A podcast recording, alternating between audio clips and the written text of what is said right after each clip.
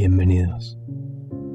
El día de hoy vamos a hablar de un libro sumamente interesante que se llama Los Cuatro Acuerdos de la Sabiduría Tolteca.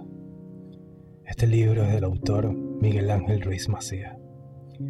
Es un libro inspirador que nos ofrece una guía práctica para vivir una vida plena y en armonía. Está basado en la antigua sabiduría tolteca.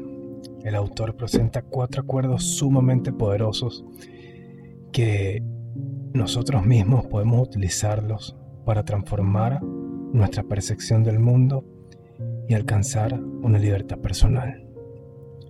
Voy a hablar de cada uno de los acuerdos, voy a darte ejemplos y voy a hacerte preguntas para que reflexiones sobre este libro tan poderoso. El primer acuerdo es, sé impecable con tus palabras. Ruiz Macía nos muestra el poder de las palabras y cómo pueden afectar nuestra vida y a lo de los demás.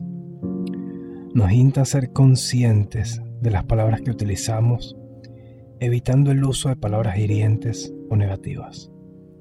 Al ser consciente de nuestras palabras, podemos usarlas de manera positiva y podemos crear un entorno de amor y respeto.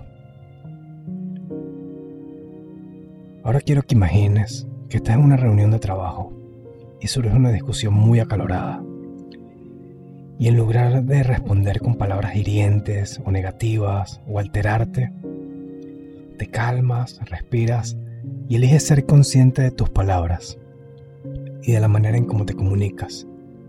Y lo empiezas a hacer de una manera respetuosa y constructiva, manteniendo un tono de voz calmado y evitas el uso de críticas o insultos.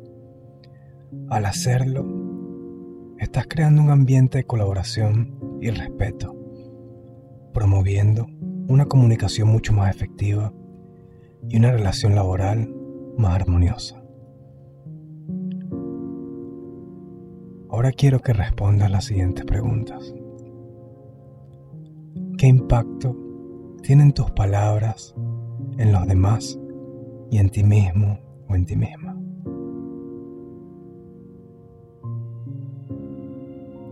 ¿Cómo puedo comunicarme de manera más consciente y amorosa en mis relaciones.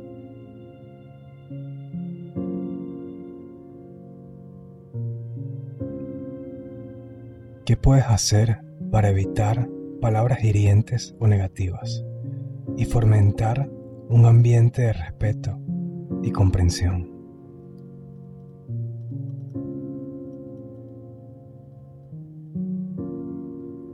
Ahora hablemos del segundo acuerdo. No te tomes nada personal. El autor nos recuerda que la mayoría de las veces las acciones y las palabras de los demás no tienen absolutamente nada que ver con nosotros, sino de su propia realidad y perspectiva de las personas. Al liberarnos de la necesidad de tomar las cosas de forma personal, evitamos el sufrimiento innecesario y encontramos la libertad emocional. Ahora, si recibes un mensaje de texto de un amigo cancelando los planes para salir juntos, en lugar de asumir que lo ha hecho para lastimarte o que no valora tu amistad, aplicas este segundo acuerdo Recuerdas que las acciones de los demás no tienen nada que ver contigo y que puedes estar pasando por circunstancias adversas o preocupaciones y por eso no se pudo presentar. En lugar de tomártelo personal, te permites entender y aceptar la situación sin generar resentimientos ni frustración. Ahora, Vayamos al tercer acuerdo. No hagas suposiciones. Luis Macía nos invita a comunicarnos de manera clara y abierta. Esto va a evitar que las personas hagan suposiciones sobre las intenciones y pensamientos que tengan. Al preguntar y buscar la claridad en lugar de asumir, estaremos evitando malos entendidos y conflictos innecesarios. Ahora, imagínate que estás trabajando en un proyecto en equipo y notas que un compañero de trabajo no está participando activamente. En lugar de asumir que no le interesa o que no está comprometido, decides aplicar el tercer acuerdo. Te acercas a tu compañero y le preguntas si necesita ayuda o si está algo impidiéndole su participación. Al comunicarte de forma abierta y directa, evitas malos entendidos y descubres que tu compañero estaba lidiando con un problema personal que lo afectaba que realmente sí le interesa el proyecto. Y si de esta manera puedes brindarle tu apoyo y encontrar una solución conjunta. Ahora, te hago las siguientes preguntas. ¿Con qué frecuencia haces suposiciones sobre las intenciones o pensamientos de los demás.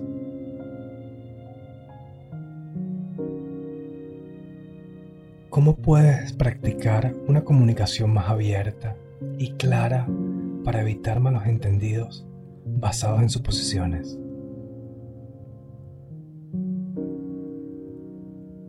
¿Cuál es el impacto de las suposiciones en tus relaciones personales? y cómo puedes reemplazar estas suposiciones por preguntas claras y concisas.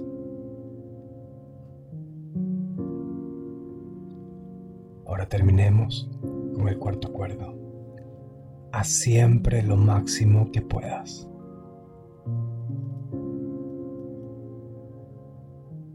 El autor nos anima a dar siempre nuestro mejor esfuerzo en cada una de las áreas de nuestra vida, a reconocer nuestro máximo potencial y cómo éste puede variar en diferentes momentos.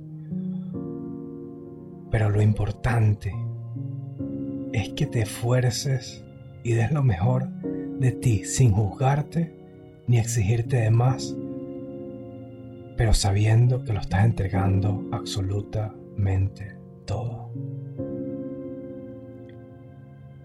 Imagínate que te encuentras en una semana ocupada y te sientes agotado o agotada, pero sin embargo te comprometes a cumplir con todas tus responsabilidades laborales y personales y aplicas el cuarto acuerdo.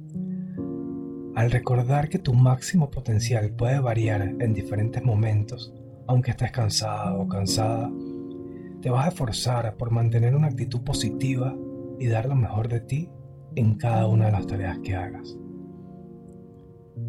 Te cuidas a ti mismo, a ti misma y estableces límites saludables, pero te comprometes a cumplir tus compromisos de manera consciente y con la mayor dedicación posible.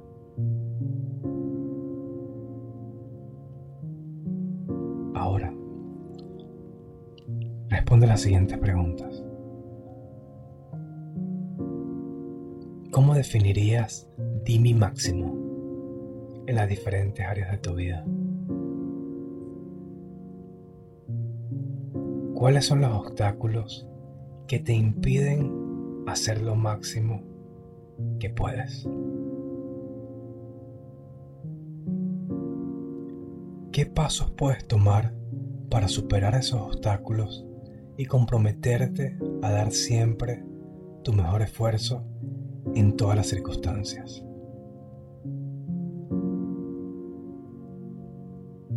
Cada una de estas preguntas que te hice te van a ayudar a profundizar en la comprensión de cada uno de estos acuerdos. Y si los aplicas de manera efectiva en tu vida diaria, vas a tener resultados muy beneficiosos para ella. Cada vez que reflexionas te brindas una mayor claridad y poco a poco te guías a vivir una vida mucho más plena. Los cuatro cuerdos de la sabiduría tolteca nos brinda valiosas enseñanzas para mejorar la relación con nosotros mismos y con los demás, para vivir en un estado de paz y armonía.